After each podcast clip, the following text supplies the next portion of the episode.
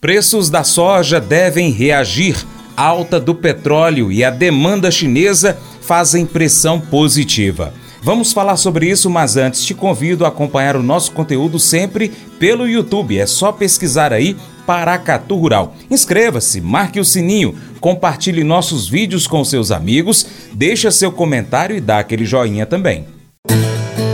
Mercado Agrícola Os preços da soja se mostraram mais firmes na última semana. Segundo pesquisadores do CPEA, demandantes domésticos elevaram os valores das suas ofertas de compra para os mercados interno e ou externo. Essa postura se deve à retração vendedora e à possibilidade de queda na produtividade das lavouras de soja da Argentina diante do clima desfavorável, uma onda de calor entre o final de janeiro e início de fevereiro. Por outro lado, as recentes chuvas e as previsões de maior umidade nos próximos dias ainda podem levar a uma recuperação de parte das áreas afetadas. Pelo menos, por enquanto, se espera por safra volumosa na América do Sul, um cenário que, inclusive, limitou as altas de preços. Vlamir Brandalize, da Brandalize Consulting, agora traz informações da soja. Ele fala dos preços que têm reagido no mercado internacional, a alta do petróleo, que vem após o anúncio de que a Rússia não exportará gasolina, pressionou positivamente as commodities de um modo geral. Além disso, a China iniciou as compras do grão após a passagem do Ano Novo Chinês. Estima-se que em 2024 os chineses importarão mais de 100 milhões de toneladas para atender a demanda interna.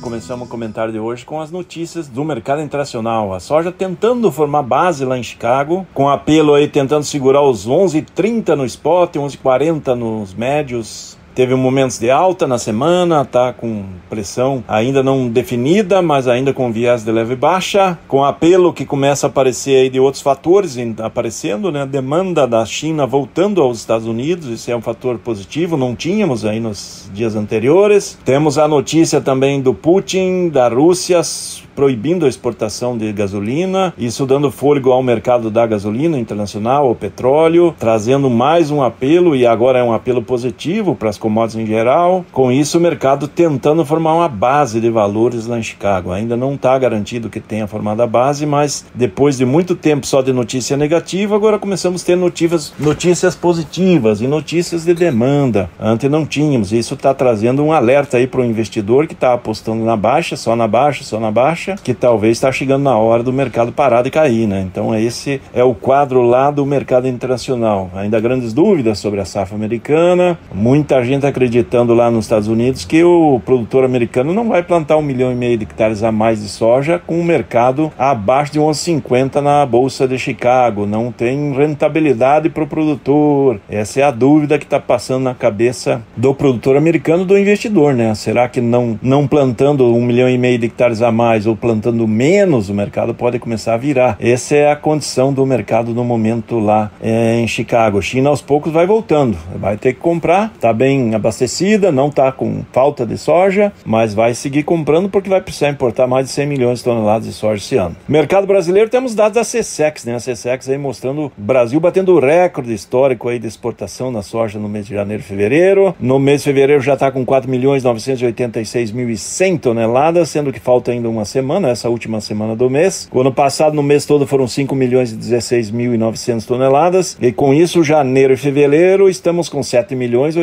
841 mil toneladas embarcadas de soja brasileira. O ano passado era 4 milhões e 856, no acumulado também recorde histórico de embarques no volume. E com relação ao faturamento, soja, farelo e óleo já faturaram 2 bilhões 969 milhões de dólares, praticamente 14,8 bilhões de reais. Ainda falta uma semana, grande chance de passar aí pertinho das, dos 17 bilhões de reais em faturamento no complexo soja, maior produto da pauta brasileira. Esse é o mercado de exportação. No mercado doméstico segue calmaria nos portos, com corrida de entrega de produtor. Temos aí cerca de mais ou menos 40, 42 milhões de toneladas negociadas que estão sendo entregues e também a colheita avançando acima dos 50% da safra. As piores lavouras praticamente já foram colhidas e agora tem lavouras melhores sendo colhidas. Vamos ver o que vai ser a definição da safra, mas isso mais para o final do mês de março, porque ainda há uma grande dúvida entre 140 e 150 milhões de toneladas, onde que se situam os potenciais. Provavelmente abaixo de 150 e provavelmente acima de 140. É isso que a gente está vendo na safra nesse momento aí, em função dos problemas do clima do ano, né?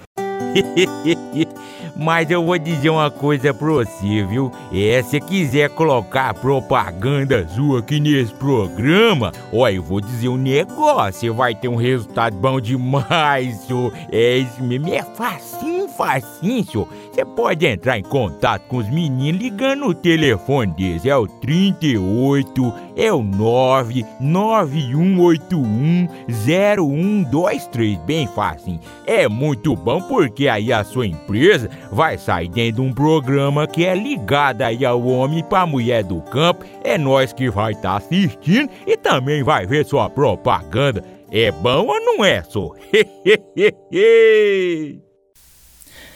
Alguma vez você já escondeu coisas de Deus porque elas pareciam para você muito pequenas? Talvez você tenha pensado que algo era grande demais para poder pedir para Deus. Ou talvez você pense que tantas coisas mais importantes com as quais Deus lida, então você não ora mais sobre nada e desiste de falar com Deus? O que quer que você pense, eu quero dizer para você uma coisa: Deus se importa com você. Deus se importa com as coisas pelas quais você se importa. Deus se importa com as coisas grandes e com as coisas pequenas também. Deus quer que nós demos a Ele as nossas preocupações, os estresses, as mágoas, simplesmente porque Ele nos ama. Ele preocupa com a gente. Deus pode lidar com isso. Você pode fazer isso hoje.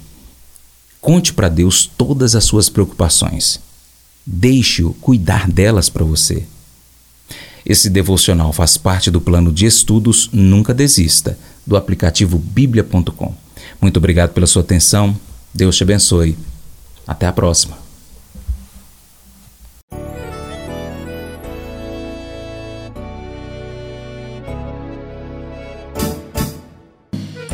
Acordo de manhã para prosear no mundo do campo, as notícias escutar. Vem com a gente em toda a região com seu programa Paracatu Rural. Tem notícias, informação e o mais importante, sua participação.